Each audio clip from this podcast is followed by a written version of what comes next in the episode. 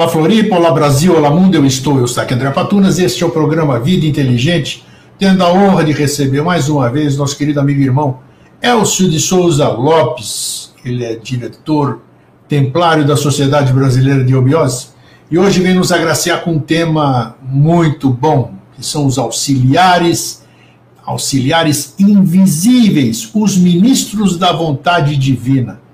Faz muito tempo que eu queria que esse tema fosse abordado e chegou o dia. Então, vou trazer para vocês aqui o Elcio e a gente já vai começar a conversar aqui. Oi, Elcio, como é que você está? Tudo bom? Olá, Grego, tudo bem? Saudações. Muito obrigado pelo convite, de mais uma chance de poder estar falando aqui no seu programa. O nosso tema hoje é muito bonito, muito profundo, envolve a vida de todo mundo. Se a humanidade, vamos dizer assim, num todo, compreendesse, aceitasse e obedecesse esses padrões, nós seríamos todos muito mais felizes, tanto no aspecto individual quanto coletivo. É um tema muito amplo, muito complexo, muito bonito, e eu vou dar apenas uma leve pincelada do que é isso tudo. Fica muito difícil, numa explanação só, você explicar tudo sobre esse assunto, que é transcendente e é importante para todos nós. Eu espero que seja do agrado de todos. É, eu tenho certeza que vai ser, e o que você falou, é, o, grande problema do ser humano, um dos problemas do ser humano, é a falta de informação. Muita gente é ignorante, ele ignora, ele não pode saber por quê. Porque não, não se informa. No, no, no, quem, quem detém a história, quem detém os mistérios, vamos chamar assim, quem detém o conhecimento, muitas vezes o retém para si e para os seus e não o distribui.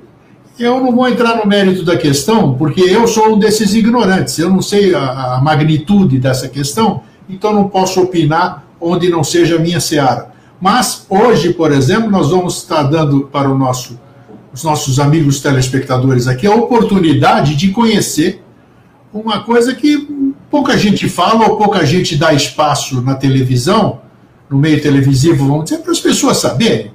Então, quem sabe aqui a gente inicia hoje um gatilho, as pessoas terem mais interesse, é, as pessoas irem atrás daquilo que nós vamos apresentar hoje e buscar respostas para si.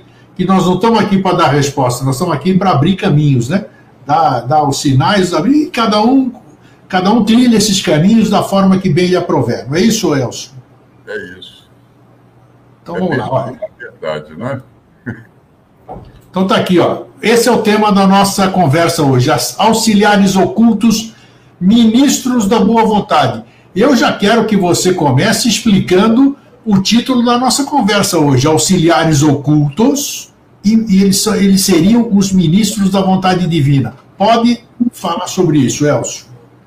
É, auxiliares ocultos, de verdade, eles vão ser aquilo que nós podemos chamar de mentores, de guias espirituais, tá, tá entendendo? Ou até de uma inspiração que brote na pessoa, que ela acha muitas vezes que surgiu dela, ou de uma situação que ela se vê diante da vida, que aparece um caminho na frente dela, o indivíduo não sabe exatamente por que, que aquele caminho apareceu, algum anseio que ele tenha que seja correspondido. Então, isso aí faz parte, vamos olhar assim, no aspecto mais mágico, no aspecto mais poético, em termos de espiritualidade, faz parte do imenso auxílio que nós temos constantemente, de, vamos dizer assim, desses seres, dessa categoria especial de seres que são divididos em várias nuances, tá certo? Tem vários reinos da natureza trabalham, várias categorias dentro de cada reino da natureza trabalham também, pode ser o reino nominal, pode ser elementais, está entendendo? E, então, tudo isso aí vai ser um desdobramento muito grande, mas como é que eu vou saber se o meu auxílio está vindo de um gnomo ou se o meu auxílio está vindo de, de uma sílfide? Então, começa aquela, aquela busca, aquele, aquele questionamento, e a nossa intenção hoje é justamente canalizar isso tudo de uma maneira coerente. Tá certo? Bacana. Eu aprender a conviver com o que existe de magia dentro do cotidiano dele. Tá certo? Tem uma tá. frase famosa que diz o seguinte: na vida a magia é tudo e tudo é magia. Opa! Então, essa é a magia mais sublime, vamos dizer assim, que o indivíduo pode ser, pode ter na sua relação com o mundo que ele vive, com a, a coletividade que cerca, com, com, com todo abrangendo a experiência dele como mônada encarnada, como um peregrino da vida, um peregrino da verdade. Eu iniciei, então, com essa ilustração aí de um anjo da guarda protegendo duas crianças pequenas, exatamente porque essa é a primeira noção que nos vem de um auxiliar oculto, tá certo? Todo mundo, desde a primeira infância, ouviu falar em anjo da guarda, que o teu anjo da Sim. guarda acompanhe, que o teu anjo da guarda te inspire, te guie, te proteja, uma série de coisas.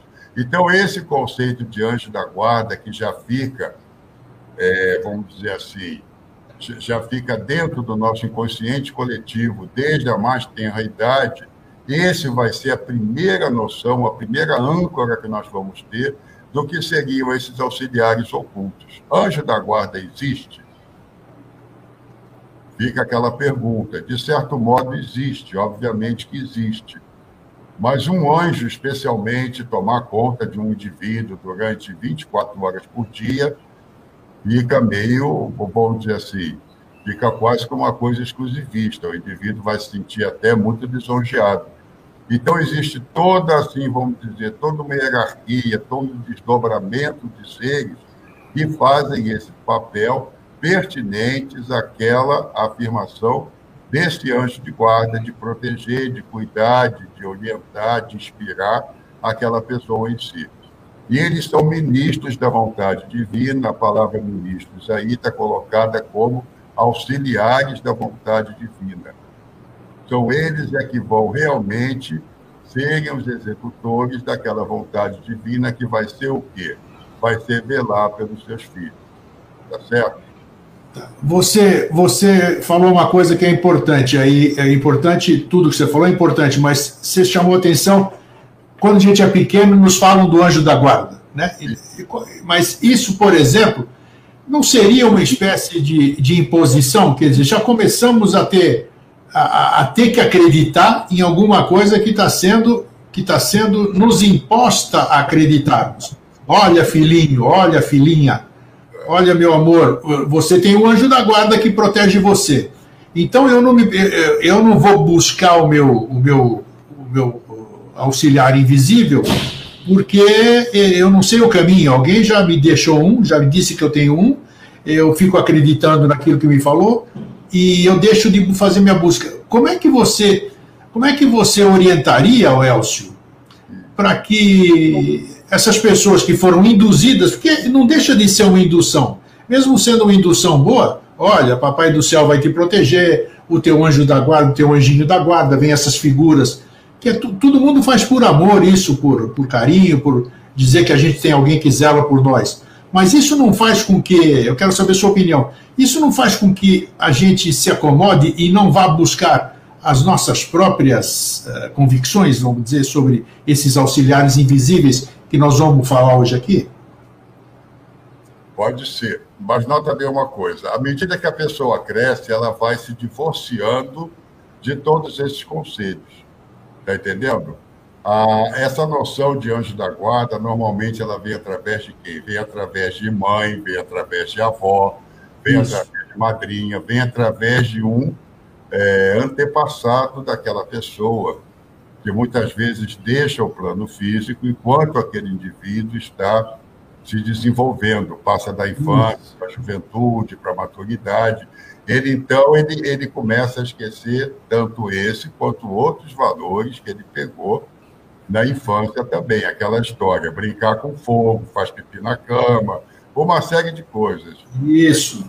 Não, não pode tem que cobrir espelho quando vai ter trovoada. Tem uma série de, de pelo menos da minha parte, acredito que é de muita gente, é, esses conceitos ficaram marcados. Mas não deixa de ser uma sabedoria antiga que foi, vamos dizer assim, que está sendo levada de geração em geração para toda a humanidade. Tá certo? E essa sabedoria antiga, obviamente, ela é apoiada numa verdade maior, que vai ser a verdade desses auxiliares invisíveis. Não, vai, não é que eu vá usar e abusar das minhas ações no mundo, sabendo que eu vou ter um auxiliar invisível que vá sempre estar me, me safando de situações difíceis. Nós não podemos agir assim. Eles vão entrar exatamente conforme o grau de, vamos dizer assim, de aceitação daquela pessoa e o grau de sintonia daquela pessoa com os objetivos que ele vai querer estar, estar alcançando dentro das múltiplas possibilidades que ele pode ter na vida.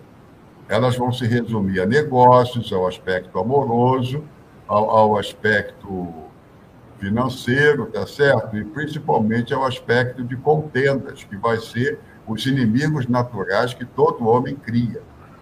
Tá bom?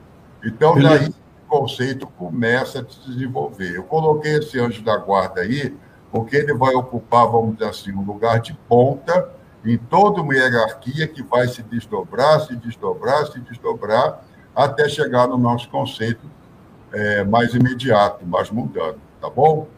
Te prepara hoje que eu tenho um monte de pergunta para você aí.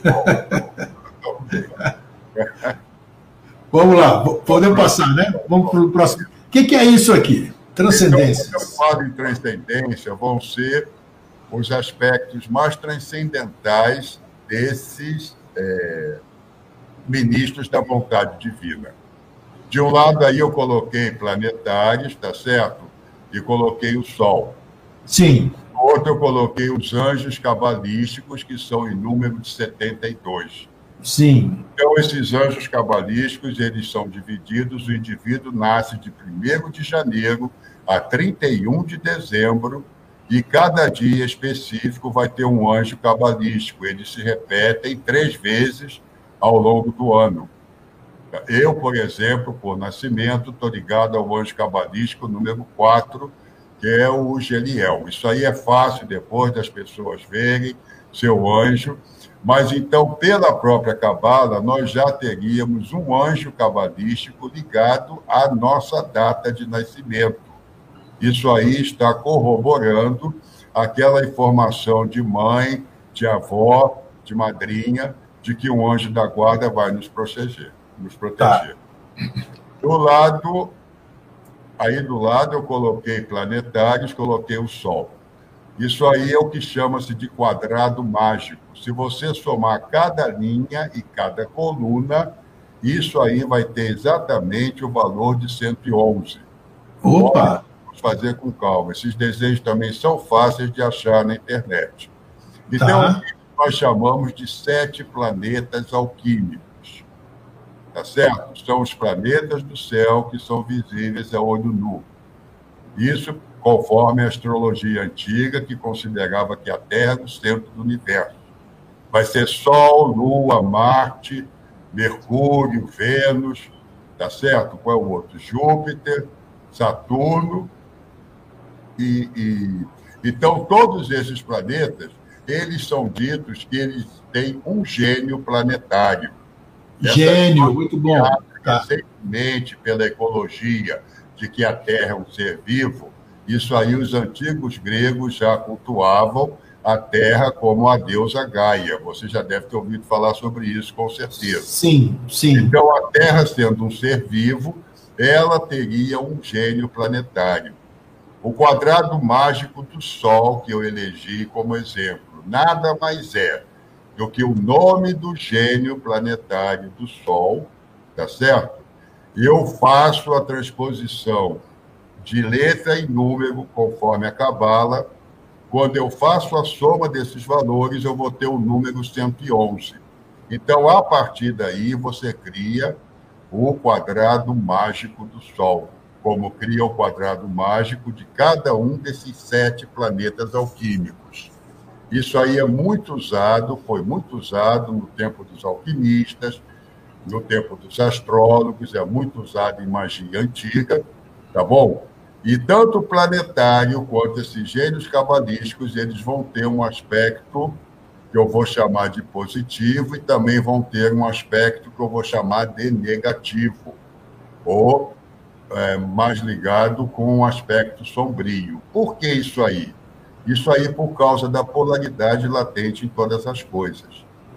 Então, quando você entra em sintonia com o gênio, com, perdão, com, o gênio do, do planeta Sol, através desse quadrado mágico, existem preceitos, existem regras, existem fórmulas, e não é o caso de se cultivar, a humanidade já subiu um degrau acima disso, agora está num padrão mental, tá certo? Não precisa mais usar essas, essas invocações que eu vou chamar de taumatúrgicas, tanto de um lado quanto do outro, mas você vai se defrontar com um aspecto positivo e com um aspecto negativo de gênios.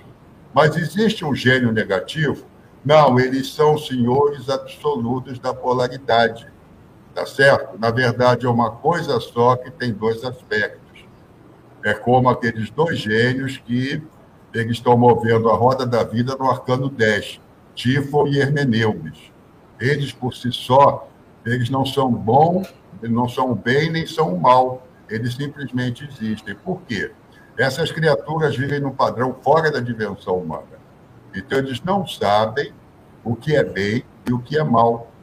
Eles simplesmente obedecem à vontade do operador isso aí eu estou considerando um ritual de alta magia. Eu só citei claro. aí, não para despertar a curiosidade desses aspectos nefastos. Por favor, se afastem disso.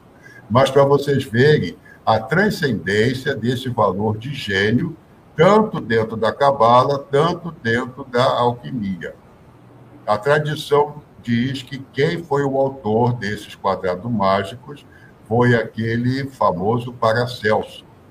Opa! não é confirmado. Algumas pessoas falam que ele usou, isso era mais antigo, mas de qualquer maneira, isso foi projetado na Europa através de Paracelso. Ele fazia uso disso, desses quadrados mágicos, no dia certo, na hora certa, obedecendo o tato certo, no momento certo, com a pureza interior certa, para poder obter algum benefício desses gênios. Tá certo? Então, eles existem. Tem até um caso muito clássico aí na história do ocultismo. Um grupo Opa. Pessoas, se eu não me engano, foi na França. Elas usaram um quadrado mágico desse, fizeram todo um aparato em termos de magia, tá certo? Invocaram aquele gênio daquele planeta e o gênio apareceu diante deles. Eles aí ficaram assustados. No momento que o gênio apareceu, ele simplesmente perguntou: por que é que vocês me chamavam? E ninguém sabia responder. Putz. Porque tinha sido por quê? Por pura curiosidade. Então é isso aí que nós devemos evitar nesses assuntos mais transcendentes, pertinentes aos gênios da cabala, aos gênios planetários, tá certo? E aos próprios ministros da vontade divina a mera curiosidade, ela fecha irreversivelmente o caminho. Tá bom? Muito, o alerta foi dado. Muito quer fazer uma coisa, ah, vamos ver se isso aqui é verdade mesmo. Aí é verdade. Se concretizou, ele aparece e pergunta isso. Para que é que vocês me chamaram? Ele não sabe, tá entendendo? E aí, como é que as pessoas vão ficar? Vão responder o quê? Como é que essa história acabou? certamente não acabou bem, não é? Não, com certeza. Eles criam o quê? Eles criam karma, tá entendendo? Então, alguém nessa linha, vamos dizer assim, nesse desdobramento, nesse, nessas oitavas, nessas escalas da, de vibração desse gênio, alguém vai chegar e depois vai cobrar dessas criaturas. Tá certo? Porque oh. não digam com ética iniciática. E isso é que é importante dizer. Sempre que eu quiser fazer alguma coisa, por que é que eu estou fazendo bom? Você volta, volta, volta a me lembrar aquilo que eu já falei de você. Que você disse, eu gravei uma vez lá, foi lá em Taparica. Hum. Faz o que você quiser, desde que você saiba o que você está fazendo. Você é, falou, né? É dúvida, né? porque precisa. Isso aí já, já começa a ter a consciência que o indivíduo passa a ter. Tá bom? Que, que ele passa a ter, vamos dizer assim, quando ele entra em sintonia com esse eu superior dele. Mas vamos poder passar para o próximo, então, por favor. Bom, mas só, só para encerrar aqui. Então, é importante saber isso aqui, é importante eu saber os números dos anjos, qual é o anjo do dia, é importante eu saber o, o planetário do Sol aqui dos do Givas, né? Givas ou Ginas? Os, os, os, Ginas, né? Daqui a pouco. Vamos falar gênio por enquanto. Os gênios, isso.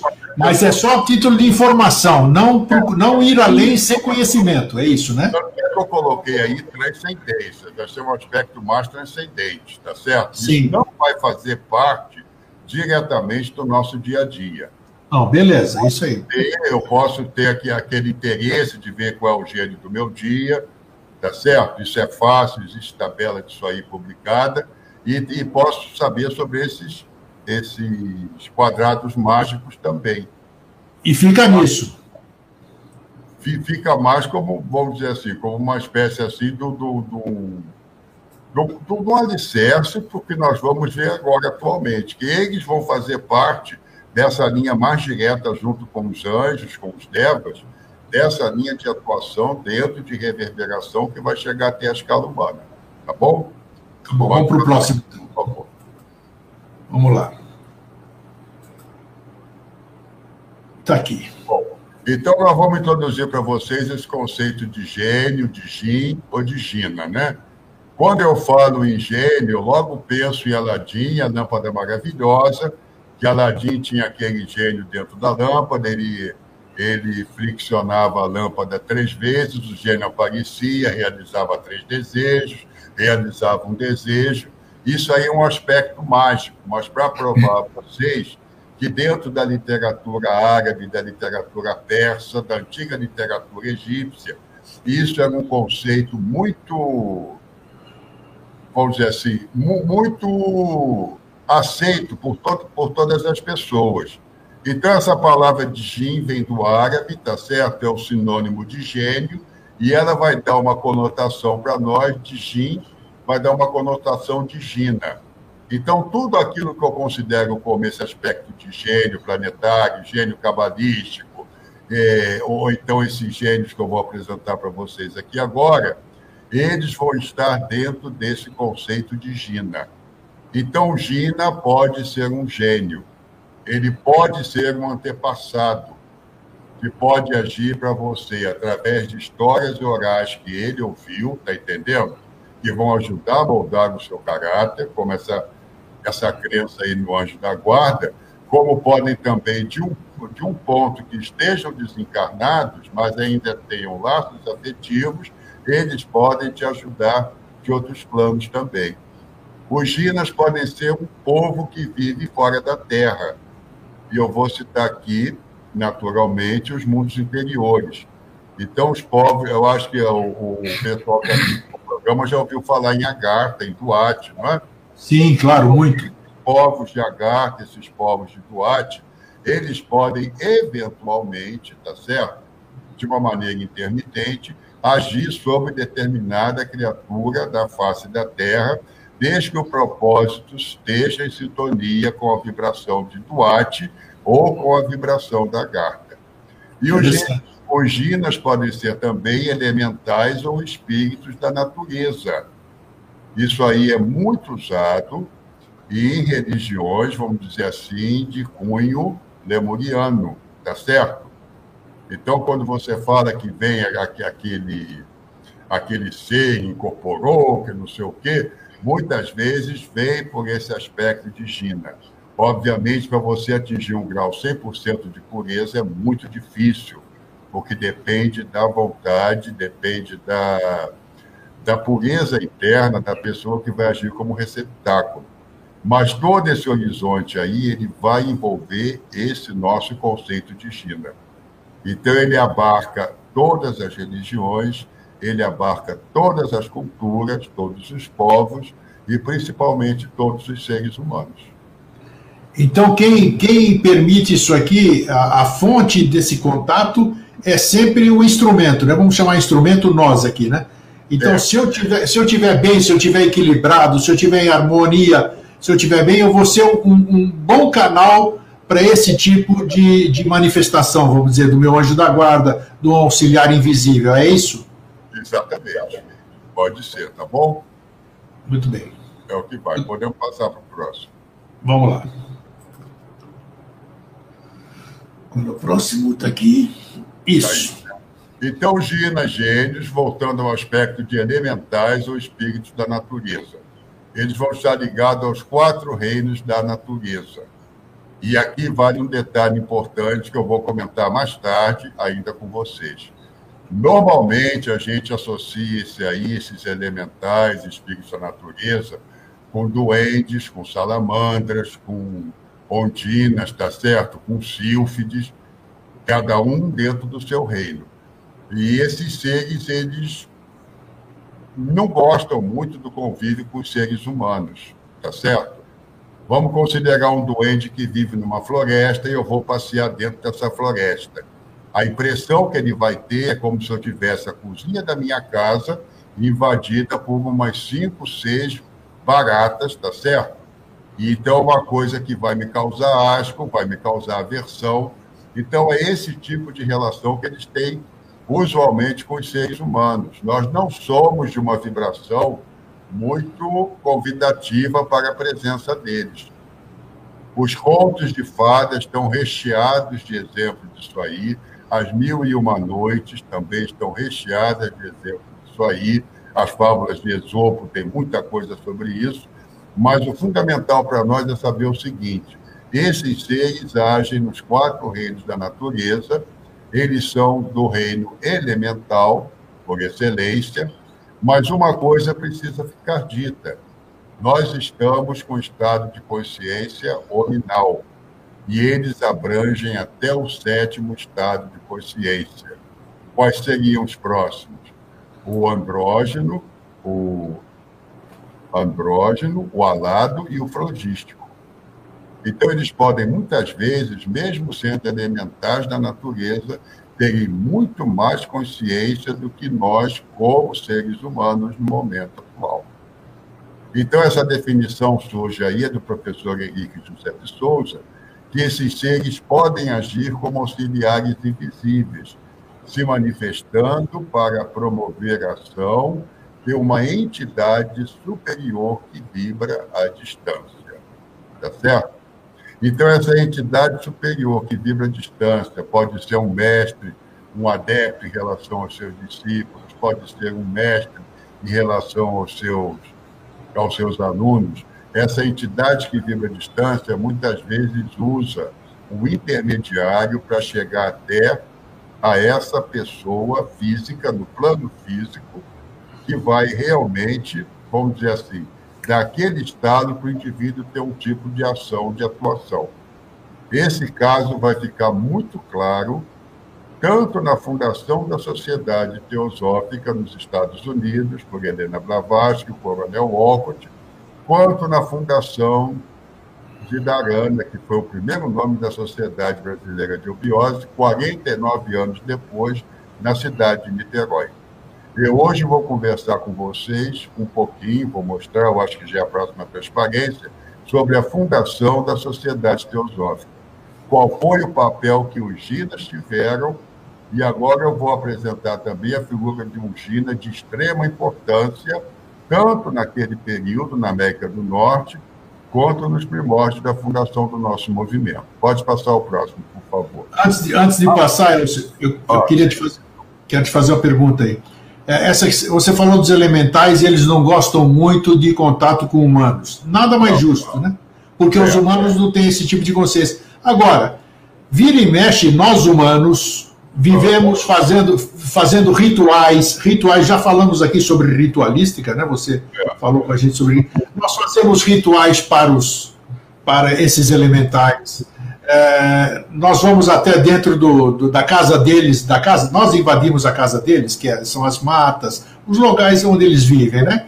E, e, e, às vezes, até nos próprios rituais que nós já falamos aqui, a gente faz reverência a eles. Reverenciar é uma história, né? Não tem problema nenhum, porque você está reverenciando os elementais. Agora, quando a gente, quando a gente faz rituais é, envolvendo os elementais, não estaríamos é, indo de encontro a essa, a essa antipatia, não é antipatia o termo exato, né, que eles, eles não gostam desse contato com humanos. E a gente está tentando ter um contato com eles. Não fica meio incoerente? Qual é a instrução que você dá nessa, nessa mania do ser humano de querer é, manter contato com os elementais? Ele faz muitas coisas para salamandra, muitas coisas para elementais disso e daquilo. Como é que a gente deve agir, na verdade, é, em relação aos elementais, Elcio? O, o, Grego, é que daquela tal história, né? Da, logo que eu comentei ali sobre aquilo, por que é que você me chamou? Então, vamos dizer, se eu pudesse fazer um, uma coisa assim, de de eu estar dentro de uma floresta densa e me ver rodeado de gnomos, por exemplo, de elfos, tá certo? Então, para que, que eu ia querer fazer aquilo? Só para dizer que eu, que eu já vi aquelas criaturas, tá entendendo? Eles têm a vida deles, têm a evolução deles. Agora, você fazer um, um ritual em termos de, vamos, como é que eu vou falar, em termos de sintonia com eles, pode ser totalmente válido, desde que as intenções sejam altruístas. Intenção, intenção. Exatamente. Eu coleto muita coisa, tenho aqui em casa oração para os gnomos, que é para os gnomos mostrarem as riquezas que existem no interior da terra para aquela pessoa. Tá certo? Aí vai querer explorar, vai, que, vai querer abrir uma mina, vai querer poluir o lugar todo. Então, você acha que isso aí seria certo? Não seria, tá entendendo? Então, a pessoa está usando alguma coisa, uma semente de, de cobiça ou de domínio, que já está dentro dela e está querendo a ajuda dos elementares para aquilo. Só tem que alguns estão no reino emocional, alguns estão no, no em, em situações como é que eu vou falar? Em situações ainda mais. É, é, é, mais, mais, acatadas dentro da evolução humana, eu estou querendo achar uma palavra certa para não parecer que eu estou denegrindo. Mas eles estão numa situação mais humilde em termos de, de evolução, então eles simplesmente executam aquilo que as pessoas pedem. Eles não têm noção de bem e mal, porque isso aí não existe para eles. Eles só fazem o certo. Está entendendo? Então a pessoa pode pedir alguma coisa de, de, de muito desabonador e eles atendem na hora, mas o karma vem não através deles, mas o karma vem através de entidades que estão em sintonia com eles de outros planos também. Então, você fazer esses rituais é plenamente louvável. Nós não fazemos isso dentro da Sociedade Brasileira de Opiose, ritual específico para gnomo. Deve existir algum local que faça. Mas se você fizer alguma coisa em termos de ritual pré-elemental, que coloque aí alguma coisa para exaltar aquele reino da natureza também. É alguma coisa, como escreveu naquele num livro aí muito famoso, acredito que muita gente conheça, um autor inglês, Geoffrey Hudson, escreveu um livro chamado O Reino dos Deuses. Ele apresentou aquilo para a humanidade do mundo ocidental, vamos dizer assim mas foi de uma maneira, como é que eu vou te falar? De uma maneira elegante, de uma maneira ética. Jamais usar aquilo ali para você mandar uma encomenda para levar um. Para separar Benefício próprio. Exatamente, tá certo? Que normalmente vai envolver o quê? Vai envolver o aspecto sentimental ou vai envolver o aspecto monetário. São as duas coisas que a criatura pensa. Se alguém puder friccionar a lâmpada de Aladim, 99% dos, vamos dizer assim, dos pedidos, se o gênio aparecesse, eu vou atender em três pedidos. As pessoas iam pedir alguma coisa ligada ao aspecto monetário ou ao aspecto sentimental. Indubitavelmente. É isso aí que cria toda essa versão deles em relação a nós. Valeu. Obrigado. É disso aí, então eu estou em condições de me afinizar com os elementares, como foi o caso, por exemplo, da Branca de Neve com os Sete Anões, que é um exemplo clássico de conto infantil, que os Sete Anões nada mais são do que sete ginas que auxiliaram a Branca de Neve naquela história toda, de uma maneira velada. Tá bom? Boa, vamos seguir. Bom, então aí apresentando o, a teosofia, a Sociedade Teosófica, fundada por Helena Blavatsky e o Coronel Walcott, na América do Norte. Eu coloquei aí o, o emblema da sociedade teosófica, não existe religião superior à verdade, tá certo? Sim. Foi fundada em 1875 e entre seus objetivos ela tinha esse aí: investigar as leis não explicadas da natureza e os poderes latentes no homem. Então, quando a Sociedade Teosófica foi fundada, apareceu na cidade de Nova York, apareceu nos Estados Unidos, aquilo que ficou conhecido como Clube dos Milagres.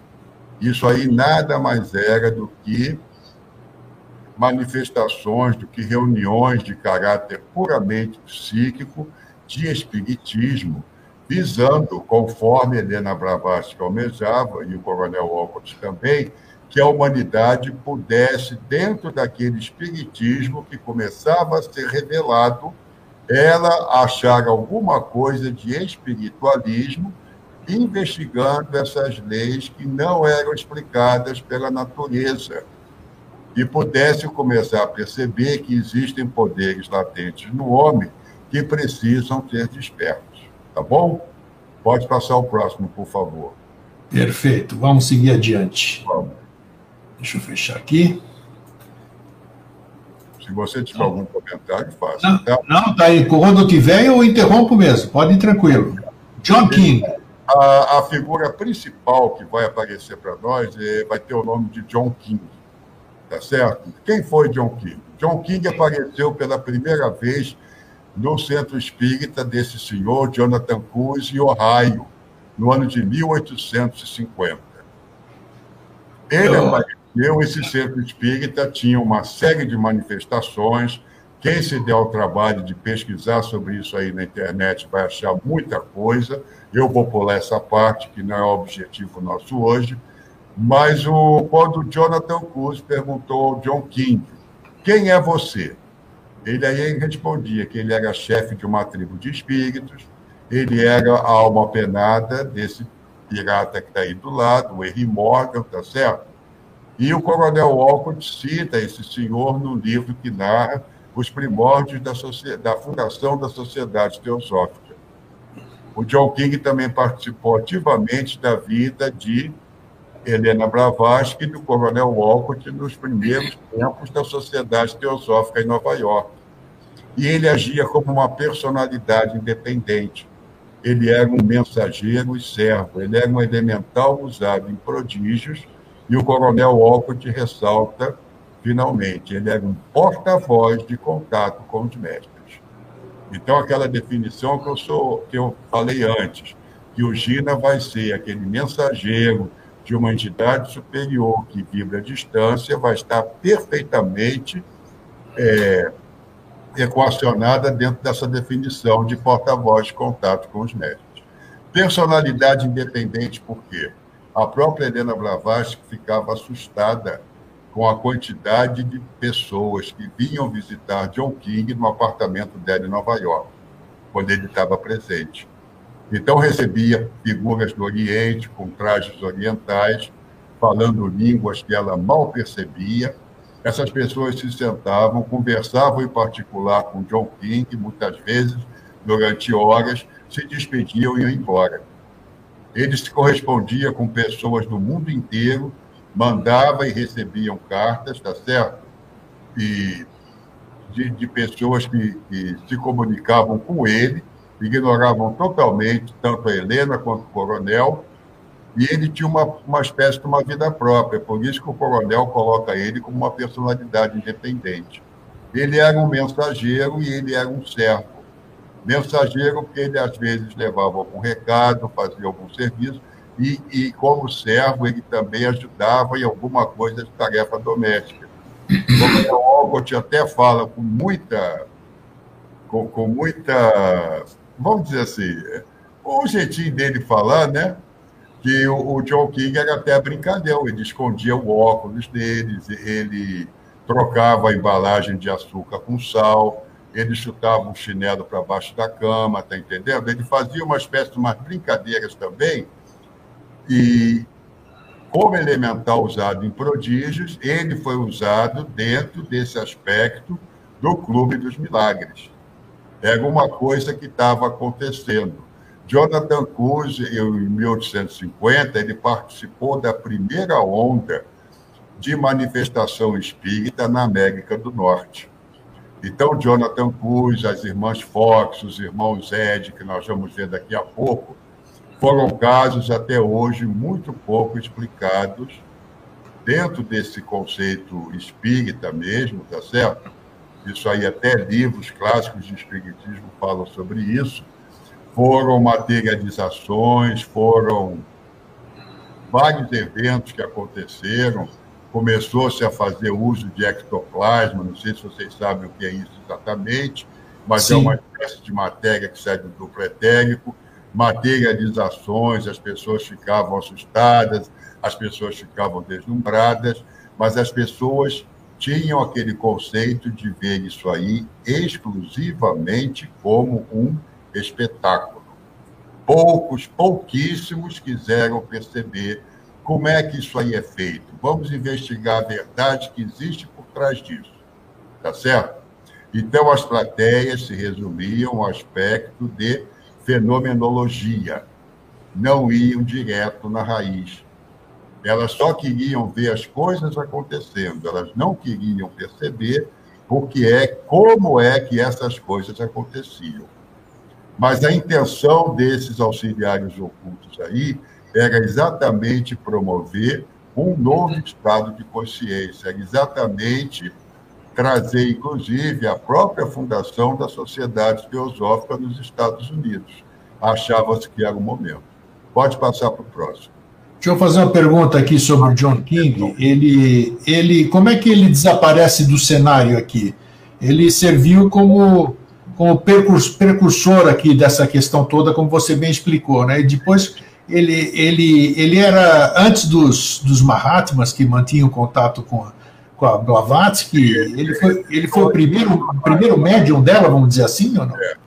Quando os Mahatmas começaram a entrar em cena, ele automaticamente foi saindo. Mas ele saiu ah. também por um outro motivo, porque o papel dele era introduzir aquela, aquela é, vamos dizer assim, é, era introduzir aquela teosofia no mundo, era propiciar que todo um teatro fosse armado, tá certo? Desconhecido até da própria Blavatsky, do próprio Coronel Walcott, mas que todo um teatro fosse armado para que a sociedade fosse montada, fosse estruturada e apresentada ao mundo. Uma vez com a sociedade montada, quem é que disse o ditado?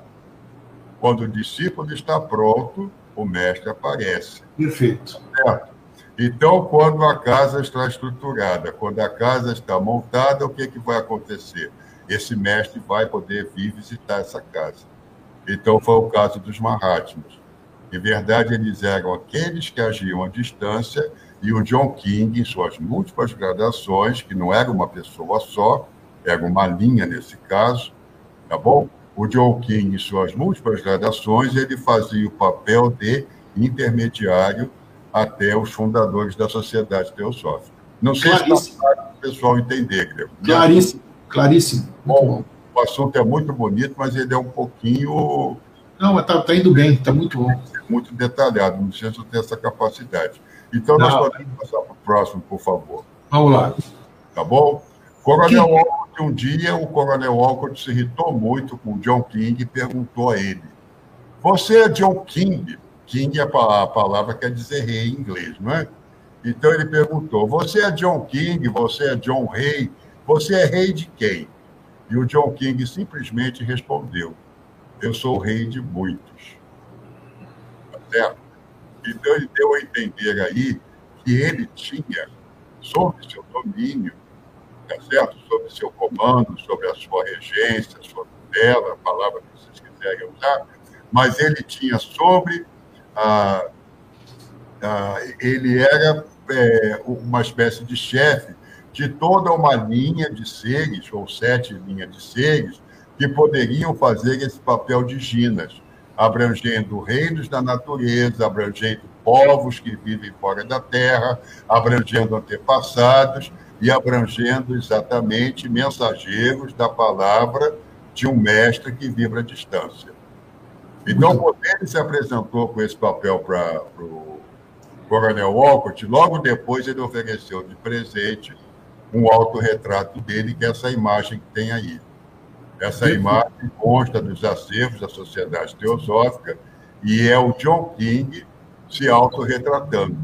A imagem que se tinha dele na época é essa, até meio parecido com pirata, mas já não tem aquela cara assim tão ligada com, com aspecto físico, né? já está um rosto mais sutilizado.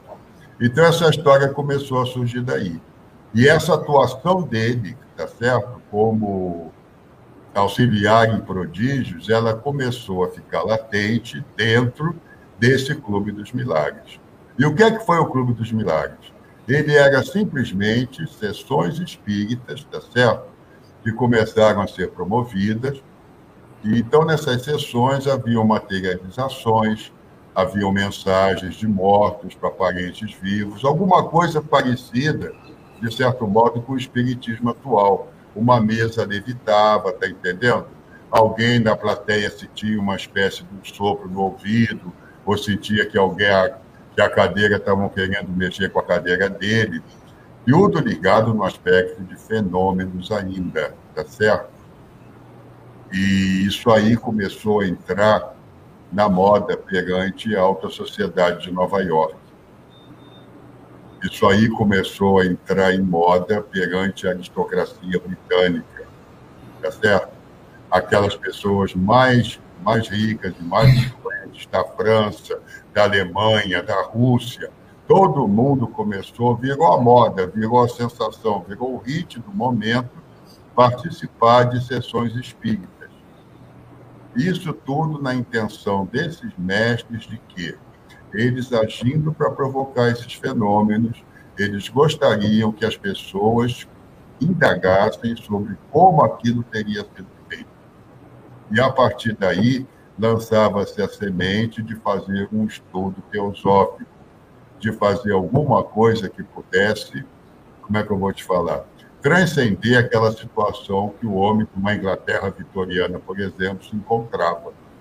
A Inglaterra se defrontou com a Índia naquela época. Houve até um metabolismo muito bonito da lei que encarnou grandes mestres indianos dentro da nobreza inglesa. Então, embora eles, forem, eles fossem ingleses surdos, tá certo, plenamente vitorianos, mas aquelas mônadas tinham experiência de brahmanes milenares da antiga Índia.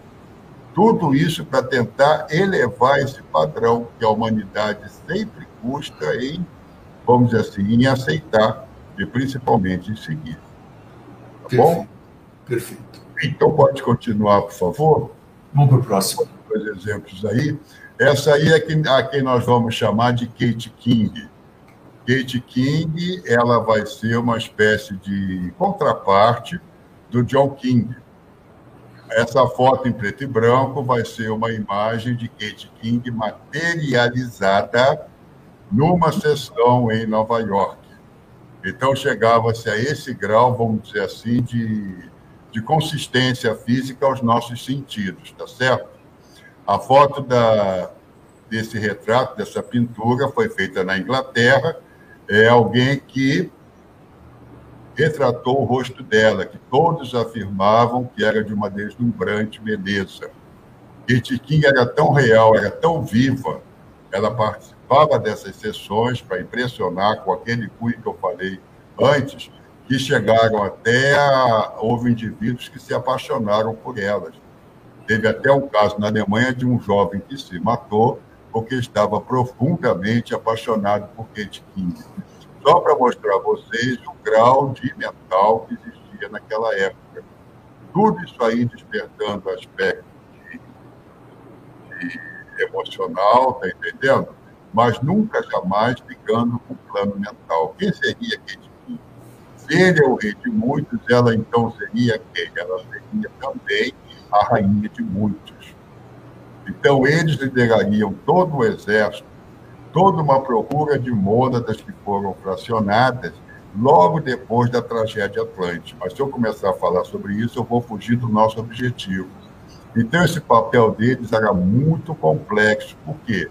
Eles estavam regimentando seres, tá certo? Que, na verdade, é como se fossem vasos de cristal quebrados.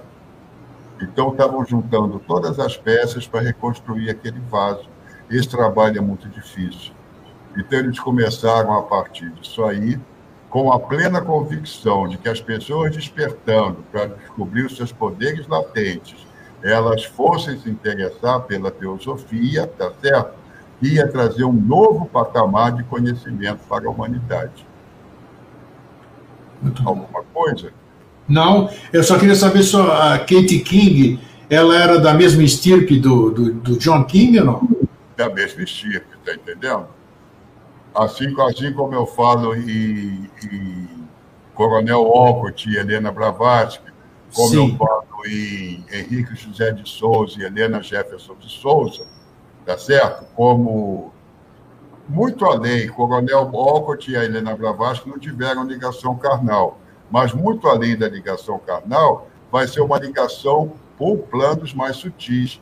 Na verdade, eles agiam em conjunto. Ele agia como aspecto masculino, ela como aspecto feminino. Tá certo? Perfeito. Ele equilibrava, inclusive, esses dois valores de Forrati, para estar ligado ao feminino, e Taline, que vai estar ligado ao masculino. Muito bom. Então, aí a gente vai chegar no caduceu de Mercúrio, vai chegar numa série de coisas, mas agora vamos passar para o próximo, senão a gente perde um pouquinho nosso, a nossa meada aí, por favor. Vamos lá. Tá certo? Então, manifestações que ficaram célebres na história do Espiritismo. Nós tivemos o caso dos irmãos Ed, que aconteceu no estado de Vermont, tá certo? Os irmãos Ed, em dois anos, os fenômenos que eles provocaram e que eles participaram até hoje não estão plenamente explicados dentro dos estudos da nossa atual parapsicologia, nem dentro dos estudos do espiritismo. Eles sofreram muito, porque o pai deles era totalmente contra isso, chegava até a queimar o pé deles com carvão para eles ficarem quietos, mas era uma coisa inerente a ele, a ele, fenômenos de materialização que eles provocavam nessa cidadezinha que eles moravam. Esse local não é longe de Nova York e, na época, o coronel Walcott foi convidado a, como jornalista de um jornal de Nova York, não, sei, não é Daily Telegraph, não, é um outro, é um outro jornal, mas é um jornal de Nova York, na época, pediu que o coronel Walcott contratou ele para fazer uma reportagem sobre os irmãos Ed. E na mesma época, Helena Blavatsky, já residente em Nova York, ela também quis lá investigar esses fenômenos e foi por conta própria. E foi lá que os dois se conheceram. Tá? Então, a partir do momento que os dois se conheceram, eles puderam, em 1875, fundar a Sociedade Teosófica. Eles puderam trazer um novo aspecto, vamos dizer assim, de conhecimento para a humanidade. Se até então existia teologia, tá certo? Que vai ser o estudo das coisas divinas, vai ser o estudo de, o estudo de Deus, agora estava sendo introduzido no mundo a teosofia, no mundo ocidental. A teosofia, que não vai ser mais o estudo, mas vai ser a sabedoria de Deus. Tá bom? E agora vem a parte mais interessante de tudo isso. Por quê? Tudo que aconteceu com os irmãos Ed, que teve um ápice durante dois anos e depois declinou misteriosamente, foi provocado por esses ginas agindo sobre a ação de uma entidade que vibrava à distância. E tudo isso foi feito para quê? Para que Helena Blavatsky e o coronel Walcott pudessem se encontrar de uma maneira o mais casual possível para poderem chegar a fundar a sociedade teosófica. Puxa. Então, nós estamos vendo aqui, ô Grego, que isso aqui é interessante, é como a lei vai agir independente da nossa vontade. Eles podiam simplesmente ter se esbarrado lá em numa calçada lá de Nova York e, e dali ter feito uma amizade, mas não foi criado todo esse teatro iniciático para que isso acontecesse da maneira mais natural possível. Então, todo esse surto espírita que aconteceu no continente norte-americano, abrangendo esse período aí, a, a primeira parte do século XIX, tudo isso aí, perdão, a segunda parte do século XIX, tudo isso aí foi feito para estimular é, o estudo dessas coisas ocultas. E nesse caso especial, foi o ápice, no meu entender, porque provocou o encontro dos dois, do Coronel Walcott e da Helena Blavatsky. Isso aí foi obra do nosso já conhecido John King, esse que é chamado de Rei dos Ginos. Tá bom? Tá, e quem foi Eusápia Paladino que está aqui? Você não comentou sobre é, ela? Não, vou comentar agora. Eusápia ah, Paladino sim. Foi uma médium muito famosa, uma italiana, e agora é, a gente narrando a história dela vai aprender um pouco da nossa também. Eusápia Paladino, ela começou a se tornar famosa também por efeitos de materialização e ela agiu sob a influência de Kate King, tá certo? Kate King, então, durante um período, trabalhou ah, inspirando, trabalhou como um aspecto China, vibrando em cima de Eusápia Paladino. Eusápia Paladino teve muita fama, ela viajou para os Estados Unidos, fez apresentações em Nova York, ela foi estudada por vários autores russos, ela esteve na Inglaterra, esteve na França, na Alemanha, na Espanha, tá bom? Tomou uma notoriedade muito grande. E aí começou a vibrar a vaidade. Eusápia começou a achar que aquilo que ela provocava que aquilo que ela conseguia mostrar para as pessoas fazia parte também dela própria. Hum. Então entrou o aspecto financeiro também. Eusápia começou a cobrar. Isso aí provocou o quê? Isso aí provocou um afastamento da Kate King daquela situação. Eusápia se vendo descoberta, Eusápia se vendo, vamos dizer assim, sem condições de manter aqueles milagres que ela achava que fluíam dela, ela começou a usar de fraudes. Ok?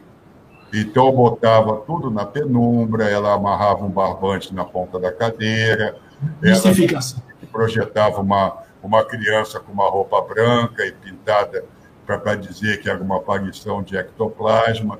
Então, essas fraudes começaram a ser descobertas. E o que é pior para nós, todo o trabalho anterior que foi feito sobre a explicação dos Ginas começou a ser desacreditado também. Com certeza. Tá bom? Então, todo esse movimento, toda essa, vou chamar assim, de ridicularização desse espiritismo que surgiu, é, apoiado pelos Ginas, auxiliado pelos Ginas, tudo isso aí veio abaixo.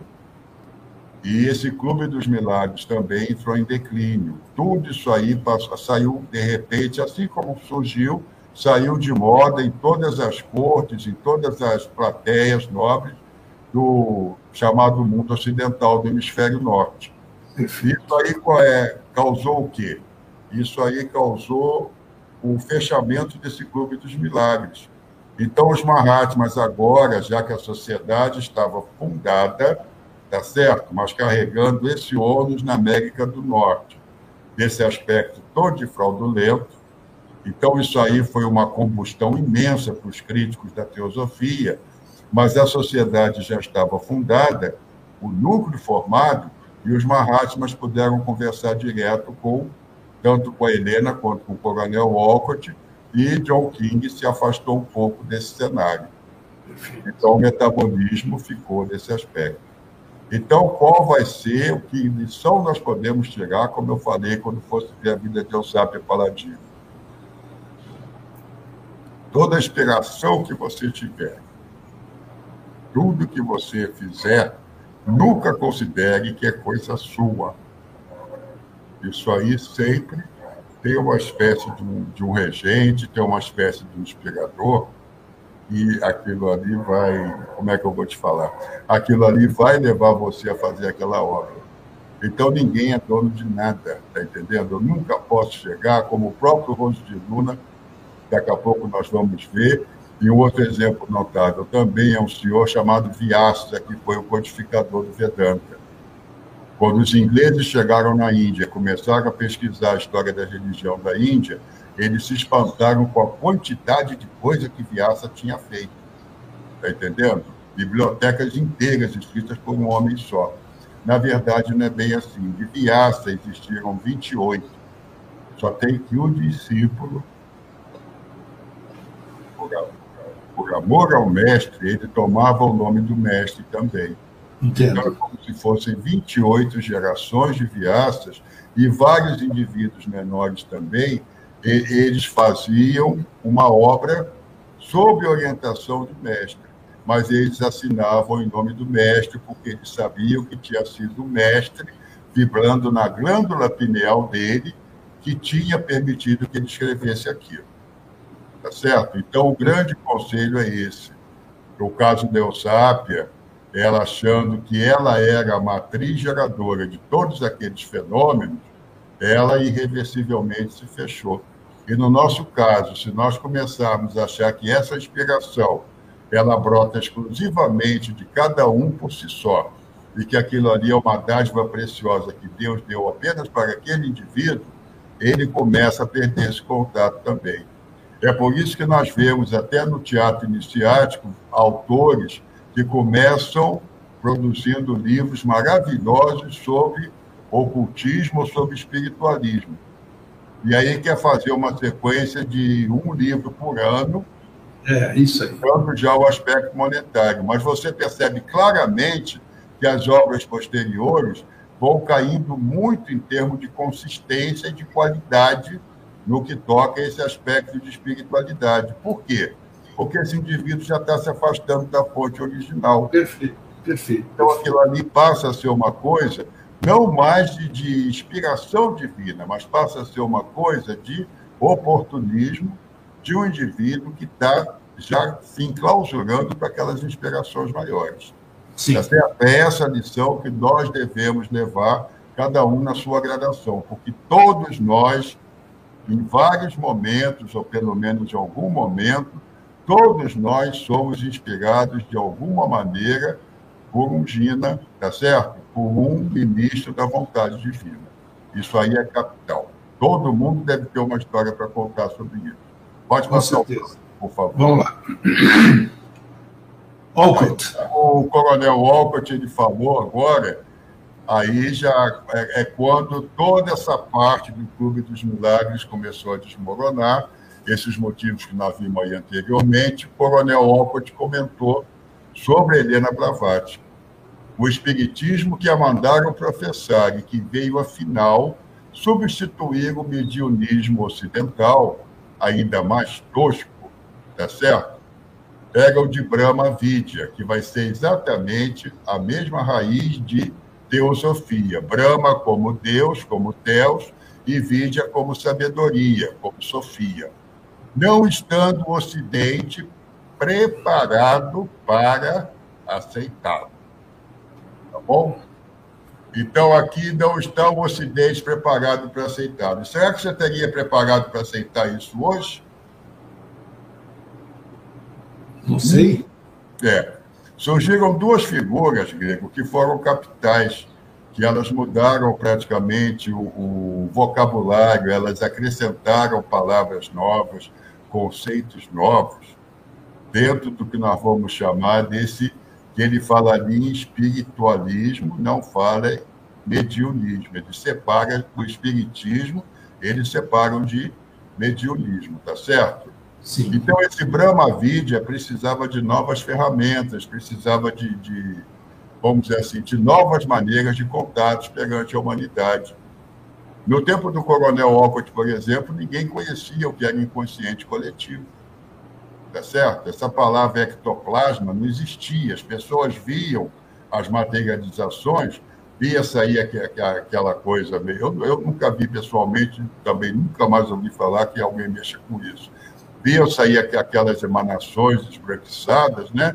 muitas vezes pela boca, por um ouvido, e ninguém sabia o nome daquilo. Foram nomes que começaram a ser dados. Mas as pessoas que realmente alicerçaram, seja uma opinião minha, pessoal, tá certo? Não é da, da, da Sociedade Brasileira de Obiose, essas duas pessoas que trouxeram esse tipo de, vamos dizer assim, de, de, de possibilidade de alavanca dentro desses estudos, um se chamou Allan Kardec e o outro se chamou Sigmund Freud. Tá certo? Então, até Freud, quem é que tinha escrito um livro sobre a natureza dos sonhos? Está entendendo? Então, as pessoas começaram a perceber que existe realmente alguma coisa além disso. A psicologia seguiu uma linha totalmente acadêmica, o espiritismo seguiu uma linha totalmente mediúnica, tá certo? Isso aí aconteceu, existe. Mas esses vocabulários, eles passaram a ser integrados dentro da, da humanidade, tá entendendo? Então, eu posso chegar hoje numa conversa com você, com outra pessoa, falar: você está com uma cara boa, está com um astral alto. Está entendendo? Só de falar isso, que já entrou no domínio popular, é como se todas as pessoas que me rodeiam elas já soubessem o que vem a ser astral. Meu santo não cruza com o teu, ou meu, meu santo está afinizado com o teu, está entendendo? Hoje eu acordei com o pé esquerdo. No aspecto de psicologia também vai, vai entrar muito esse conceito, tá bom? É, vai, vai, se falar em consciente coletivo, vai se falar em memória ancestral, são coisas que não existiam no tempo, vamos dizer, no tempo de uma Inglaterra vitoriana, por exemplo. Então, essa linguagem, essa palavra, inclusive, é, esse novo linguajar, inclusive, vai servir de base, vai servir de ferramenta para a própria explicação da eubiose, tá certo? E principalmente quando o Avatar chegar, ele já vai se inspirar que a humanidade já tem esse conceito arraigado em si também. Então, essa humanidade não estava preparada ainda, mas agora já estaria preparada. Tá bom? Porque ela já tem. Não estou pedindo que ninguém vai estudar Espiritismo, nem ninguém vai estudar psicologia. Eu só estou mostrando que certos conceitos eles já estão inerentes agora dentro do próprio indivíduo. Votação paralela com aquela historinha do anjo da guarda que foi contado pela avó, pela madrinha. Isso, claro. Entendendo? Já faz parte do nosso dia a dia. O patamar subiu. É isso é que é interessante para nós. Pode passar o próximo, então, por favor? Vamos lá. Isso aí são palavras da própria Helena Blavatsky sobre todo esse assunto de manifestações mediúnicas. Então ela escreve com muita amargura: será que errei? O mundo não está ainda preparado para entender a filosofia das ciências ocultas. Deixe que as pessoas se certifiquem, antes de tudo, que existem seres em um mundo invisível, quer sejam espíritos ou elementais. E olha que bonito. E que existem poderes ocultos no homem, que são capazes de fazer dele um Deus na Terra. Tá? Então, isso fecha toda essa fase do, do, vamos dizer assim, desse surto espírita na América do Norte. A partir dessa época da Fundação Teosófica, os fenômenos foram declinando muito, eu digo os verdadeiros, as fraudes continuaram como a maioria do que existe no Brasil também é fraude, tá certo? Existe um contato verdadeiro, existe, mas a maioria é embuste, principalmente quando se cobra por, por, algum tipo de atendimento, de consulta, sei lá o quê, de, de, de, orientação. Não, não vamos entrar nesse mérito, porque a gente pode estar tá criando. É, não, não vale a pena. Mas a Helena Blavatsky falando isso, ela comenta então em termos de espíritos, comenta em termos de elementais. E esses seres trabalham em sintonia, tá certo? Está ali claramente. E é um mundo invisível, quer sejam espíritos ou elementais. O caso de John King, um elemental, tá certo? Mas o rei de muitos. Elemental de, vamos dizer assim, altíssimo, altíssima patente dentro desse esquadrão de, de, de classes mentais que eu comentei com você.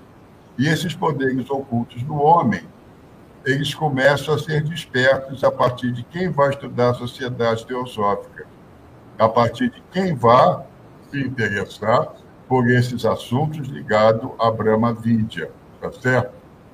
Que são aqueles assuntos pertinentes já a uma nova era da evolução humana, é tornar exatamente esse homem como Deus na Terra. Alguma pergunta? A gente pode passar. Não, não. Perfeito. Então, perfeito. Por favor. Vamos lá. Bom, então, aí eu coloquei, eu peguei um vitral de uma igreja para tentar dar a entender a vocês como seriam essas gradações obedientes à lei. Aí no ponto central é como se eu tivesse um sol, esse sol tivesse raios que irradiassem. E a partir de cada um desses raios, eu vou ver que eles vão se facetando em vários aspectos, tá certo? E eu posso considerar isso aqui, pegando cada linha que se irradia do Sol, como se fosse daquele Sol central, que vai ser o ponto magno, ele vai se desdobrando através de auxiliares em vários reinos da natureza. Então, eles podem ser devas, podem ser anjos, podem ser espíritos da natureza, pode, ser os, é, pode ter ligação com aqueles antepassados que nós tivemos, pode ser indivíduos que agem conscientemente no plano astral durante a vida, e principalmente um adepto orientando seus discípulos. Mas todos eles podem tomar parte de uma maneira tão desigual entre si que fica inteiramente a cargo de uma classe. Então, eu posso falar que o auxiliar invisível em uma dada situação foi simplesmente um antepassado, essa mania que o mental concreto tem de querer definir as coisas. Mas esse antepassado, ele pode estar ligado ainda com um elemental, eles pode estar ligado com o espírito da natureza, ele pode estar ligado até com Deva. E aí vai surgir aquele conceito dos santos católicos, né? É adepto de Santo Expedito, é adepto do Menino Jesus de Praga, é adepto da Nossa Senhora da Conceição, isso tudo é válido. Por quê? Porque dentro dessa linha de atuação, eu não chego diretamente, se eu quiser fazer uma, uma novena para Vamos supor, para Nossa Senhora da Conceição, eu não chego diretamente até a intercessão de um ser de uma grandeza espiritual desse, mas vai ter toda uma legião de seres que vão se desdobrando, está entendendo? E estão afinizados com aquela corrente maior. Deu para perceber isso aí? Com certeza. Como esse encadeamento é feito? Então, foi por isso que o John King falou com poucas palavras e disse muito. Eu sou o rei de muitos. Esses muitos, então, envolvem vários reinos da natureza, vários planos do astral e chegam até o plano mental também. Então, esse conceito de Gina, ele toma uma proporção imensa, inigualável e muito bonita. Que bom. Não tá sei se vocês estão tá dando para acompanhar. Está dando tranquilo, muito bem. Precisou falar tudo para fundamentar o que nós estamos fazendo a sequência aqui. Posso seguir? Vamos Pode, lá. por favor.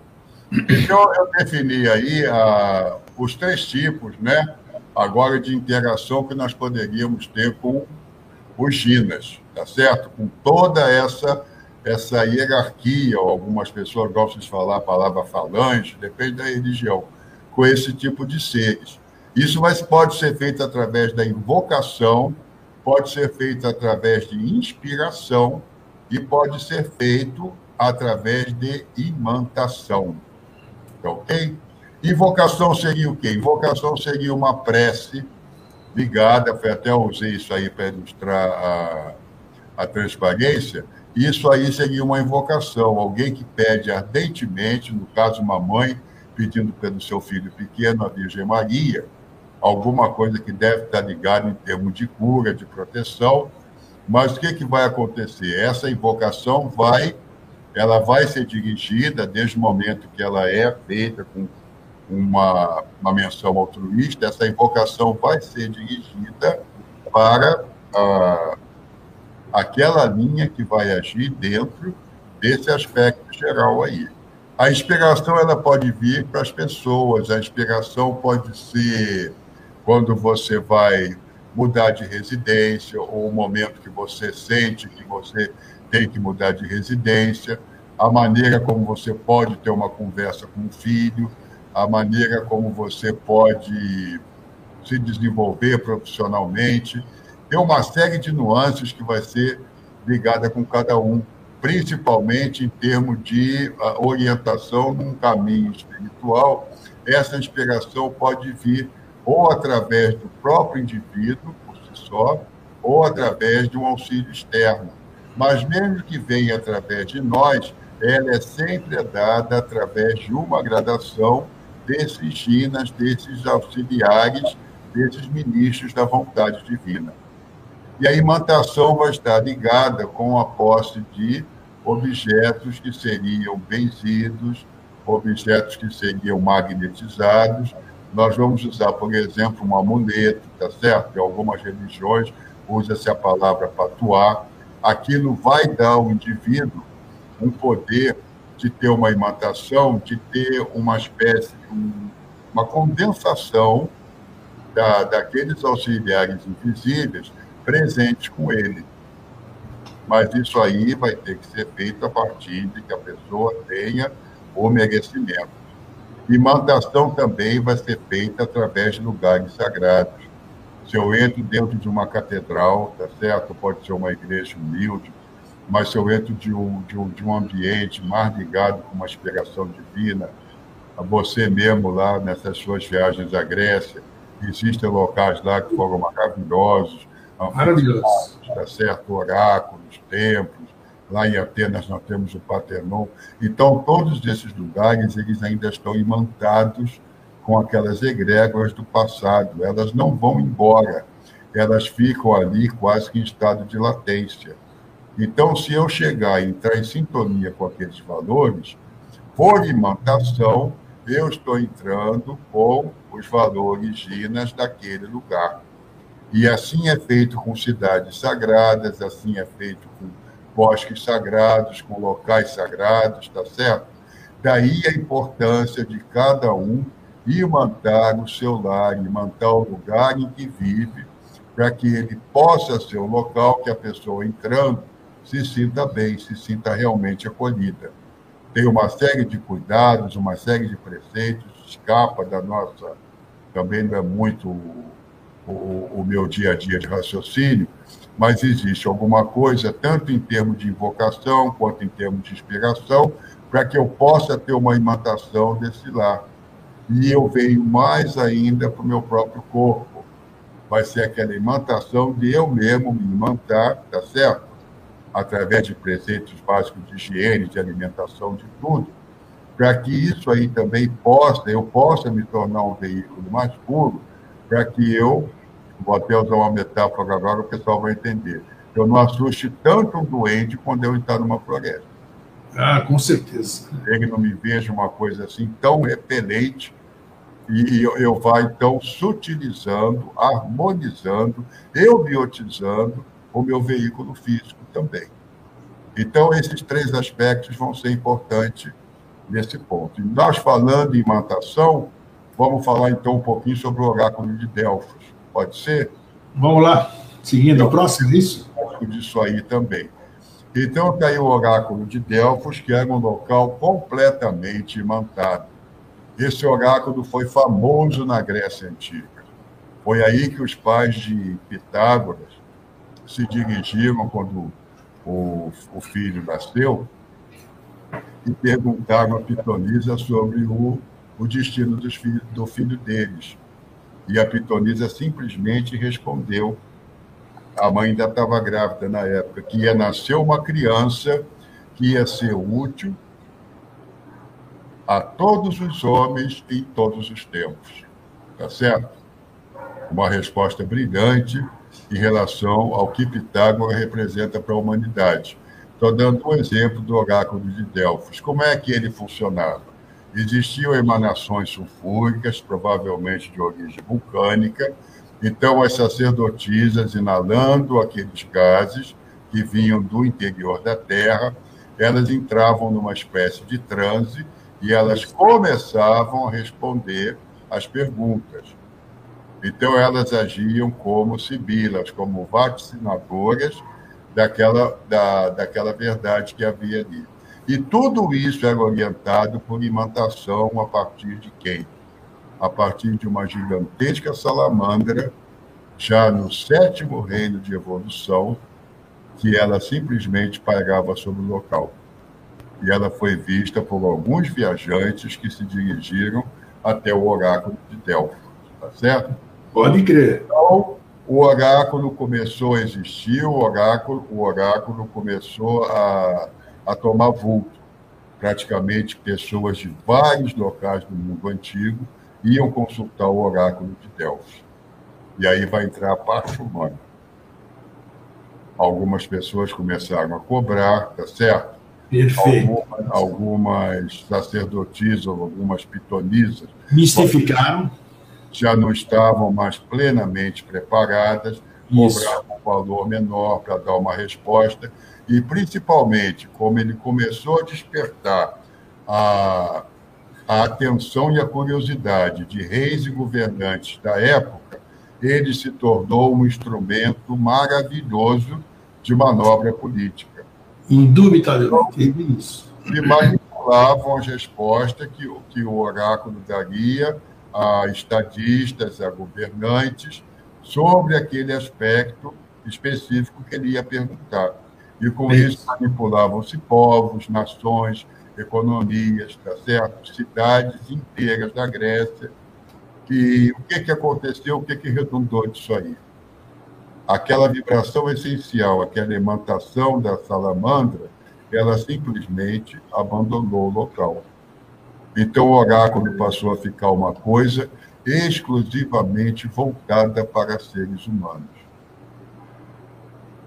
Tá bom? Isso. as pitonisas só agiam através de manipulações, começou a haver até, fala-se disso em alguns artigos, e prostituição no local? Tudo aquilo degringolou, toda aquela alimentação acabou, porque essa egrégora maior foi embora. Então, hoje, nós temos na humanidade lugares sagrados. Temos. Vamos citar um lugar sagrado aí. O que, que me ocorre? Stonehenge, por exemplo. O Partenon é um lugar sagrado lá em Atenas, o alto daquela colina, tá certo? O Grande Canyon nos Estados Unidos seria um lugar sagrado. O encontro das águas no Rio Amazonas seria um lugar sagrado. Então, tudo isso aí, esses lugares sagrados, eles têm a sua imantação. Eu posso passar por lá sem ter consciência nenhuma, e assim como eu entrei, eu saio e vou embora. Ou eu posso, então, simplesmente comungar com essa imantação que existe no local e me fortalecer tá certo? De certo modo, agora, não mais pela imantação, mas pela intuição, tá certo? Eu posso, vamos dizer assim, entrar em contato, é, é, entrar em sintonia, nem que seja temporária, com aqueles valores que existem ali. Isso pode ser feito também através de invocação. Tá certo? Então, invocação, inspiração e imantação, num exemplo desse, caminham juntos a maioria dos, dos, nossos ouvintes aí, né, que vão assistir, já ouviram falar na região do roncador. Eu posso Sim. ir no roncador não sentir nada. Por quê?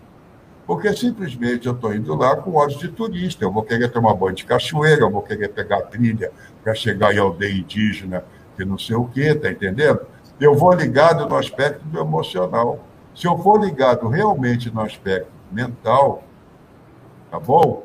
através de uma, vamos dizer assim, de uma invocação ou, ou de uma inspiração, eu posso chegar na imantação que existe naquele local, que é uma coisa para o futuro ainda, não é para o momento atual. Não sei se, se, se você está acompanhando, se, eu estou me dando a entender, eu só estou querendo mostrar que tudo isso é trabalho de Ginas também. Tudo isso vai estar ligado com todo esse fabuloso mundo desses ministros da vontade divina. Tá bom? Muito claro. Vamos seguir. Vamos seguir. Vamos então, lá. eu. Oi? Você Vamos lá. Isso, é, é, era o slide que eu estava comentando, assim. O rosto de Luna. Isso, o rosto de Luna, né? Algumas pessoas conhecem, outros não. Hoje Luna escreveu um livro, agora existe tradução em português, mas eu só tenho esse aí aqui em casa, fotografei, só pude botar esse para vocês. O livro que mata a morte, Mário Roso de Luna. Ele subintitulou esse livro de O Livro dos Ginas, tá certo? E ele escreve nesse livro essa frase, é, esse, essas palavras contundentes, né? Cada um de nós é o Gina dirigente de seus próprios pensamentos, que vem a constituir tomando vida própria nos três sucessivos mundos, físico, astral e mental, produzindo o bem ou o mal. Olha aquela questão dos dois gênios, o gênio do bem e o gênio do mal, que eu falei no início. Pensamentos que, em verdade, são os que formam o caráter do indivíduo. Então, quando o Rosso fala que cada um é o digno dirigente de seus próprios pensamentos, ele está fazendo uma referência ao eu inferior, que eu vou chamar de ego, e está fazendo uma referência interior ao eu, uma, uma referência também ao eu superior. Então é como se a voz da consciência, tá certo? É como se a voz do mental, dos três princípios superiores, Atman, Budas e Tamas, conforme a, conforme a teosofia, eles agissem em cima desse eu inferior. Então, que vai ser a nossa grande fonte inspiradora, o nosso Gina dirigente, em verdade, vai ser o quê? Vai ser os nossos veículos superiores. E esses veículos superiores, assim como os inferiores também, eles vão estar ligados a uma dessas linhas que brotam desse aspecto funcional, de, de, desse aspecto, vamos dizer assim, diretriz que emana daquele foco central dos ministros da lei. Então, é como se o indivíduo, através dos seus pensamentos, ele pudesse se chegar, no, uh, ou se acercar, ou achar o caminho para que ele pudesse chegar até o próprio mestre. Eu não comentei, mas isso aí está muito claro no Bhagavad Gita. Agora vai entrar o aspecto humano. O Bhagavad Gita diz, num certo ponto, o eu é o maior amigo do ego. Opa. E aí completa que o ego é o maior inimigo do eu. Sim, muito bom. Então existe em nós uma tendência a rechachar esses esforços, é natural. Todo mundo tem isso, ninguém precisa se sentir constrangido, tá certo? Então algumas coisas aborrecem, dão preguiça, tá certo? Causam desconforto no indivíduo, é natural, porque nós temos que lutar contra essa natureza inferior. É isso aí, então, que eu vou chamar de gênio contrário. Ele quer nos prender, quer nos enrodilhar nesse cotidiano, vamos dizer assim, que nós vivemos, muitas vezes perverso, causado por nós mesmos, que não permite que esses ginas, que essa consciência gina que todos nós temos latente, ela possa começar a nos atender e nos levar para um aspecto mais sublime, mais superior. Tá bom? Esse é a raiz, é o cerne da iniciação e sempre foi e vai continuar sendo por algum tempo. É aquela inércia que o homem tem, que no fundo vai se traduzir em termos de falta de, vamos chamar de, de coragem, né? de enfrentar alguma coisa superior e ter aquela rebeldia de se é, revoltar contra o comportamento do cotidiano que ele leva muitas vezes, que não é o, o esperado pela lei.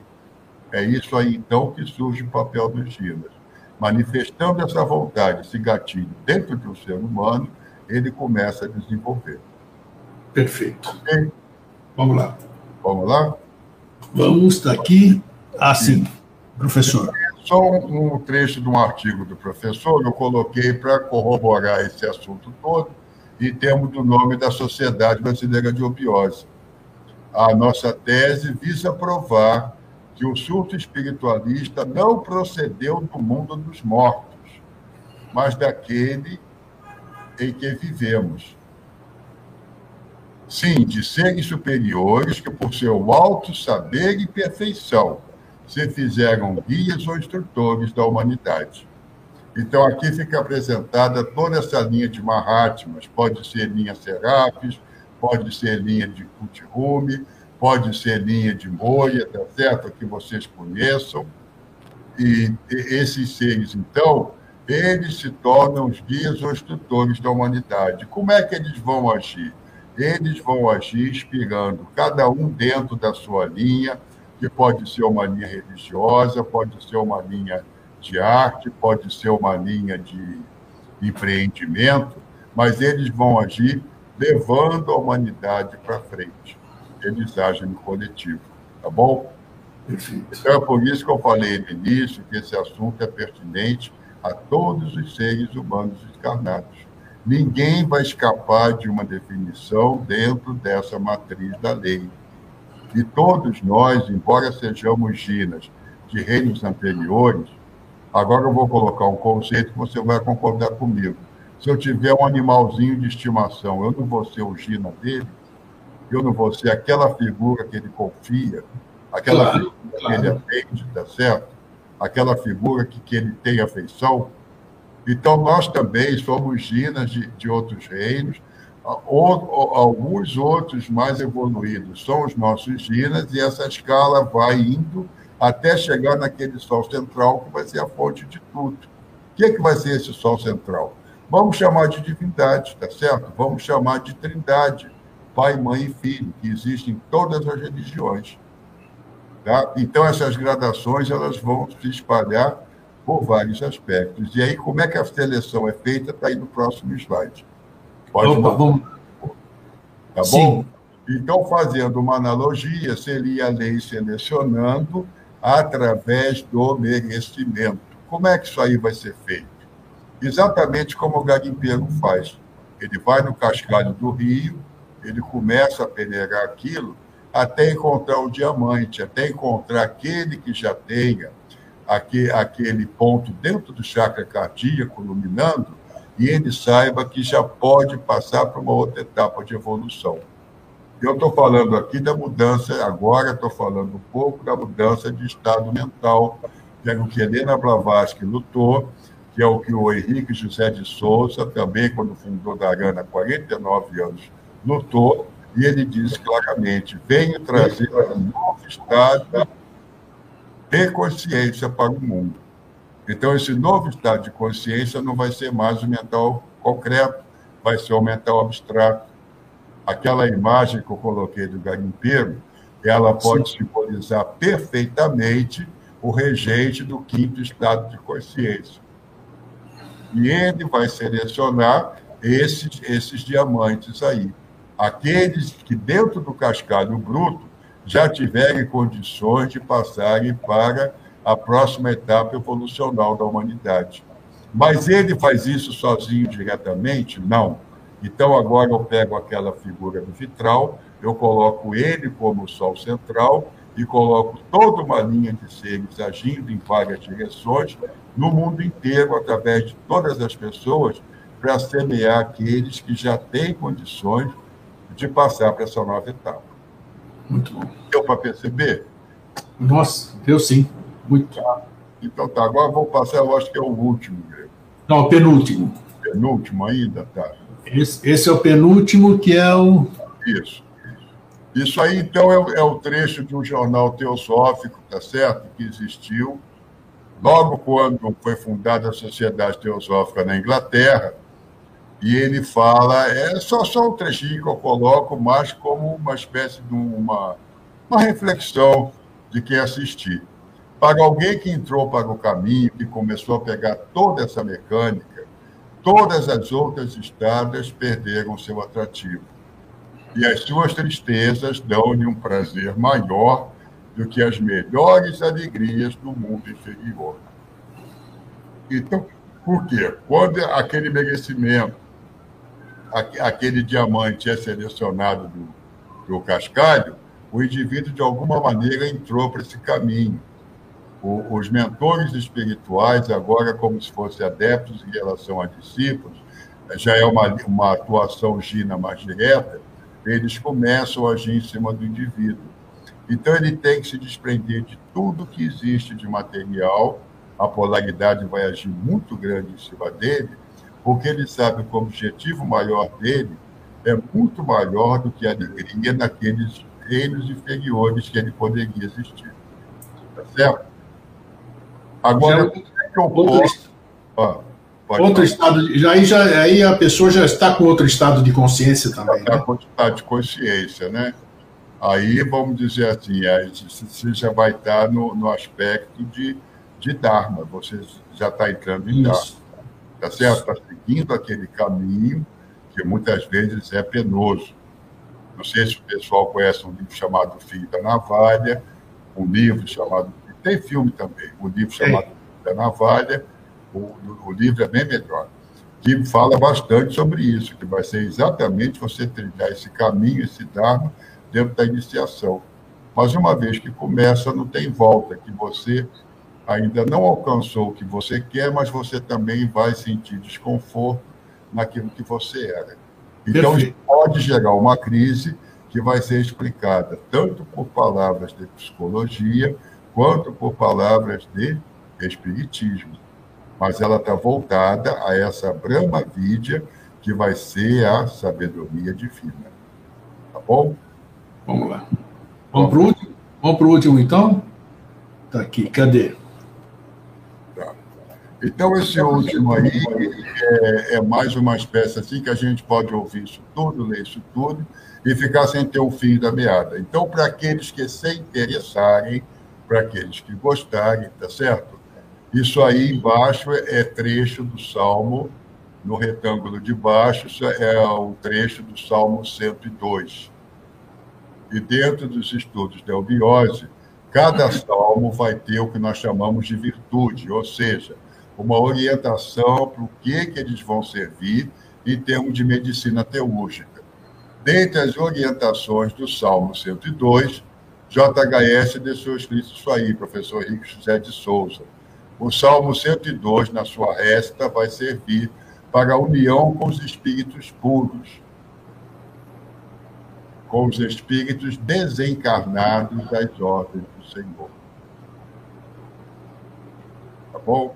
Então, é, isso aí propõe o seguinte, que a récita desse salmo, ela vai ativar essa virtude em relação ao praticante, que faz isso sem interesses escusos, obviamente, de união com esses espíritos puros. Vai ser uma união no estado de Brahma Vidya, não vai ser uma união no estado de psiquismo, que eu vou querer que essas criaturas atendam os meus interesses pessoais. Tá bom? Então, quando ele fala em espíritos puros, ele pode estar falando em devas, pode estar falando em elementares de altas hierarquias, ele pode estar falando até em termos de linhas de adeptos. Quando ele fala em espíritos desencarnados, podem ser os nossos antepassados e podem ser também toda uma legião de mentores espirituais que são tão conhecidos dentro das religiões pode ser umbanda, pode ser candomblé, pode ser espiritismo. Esses mentores são conhecidos também. E, de certo modo, todo mundo vai ter uma afinidade com um mentor espiritual, que vai fazer aquele papel de seu guia espiritual. Então, não estou mais falando em anjo da guarda, que é uma coisa muito precedente, e normalmente abrange mais crianças da primeira infância, até por causa da pureza dos seres depois de um certo tempo, o indivíduo passa a ter um mentor espiritual, passa a ter um guia espiritual.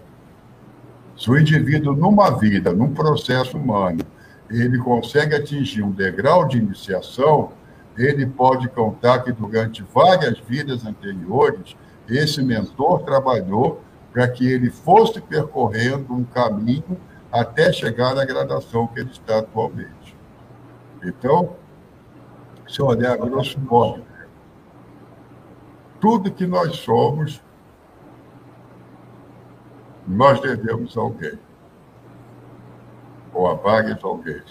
E tudo que nós vamos ser, nós também temos que agradecer. Poxa, bonito. Tá? Então, isso cria uma mandala muito bonita de afeição a esse todo.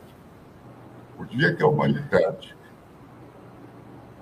perdão, o dia que a humanidade chegar nesse patamar, então o amor universal vai ser uma coisa que não vai ser imposta de fora para dentro.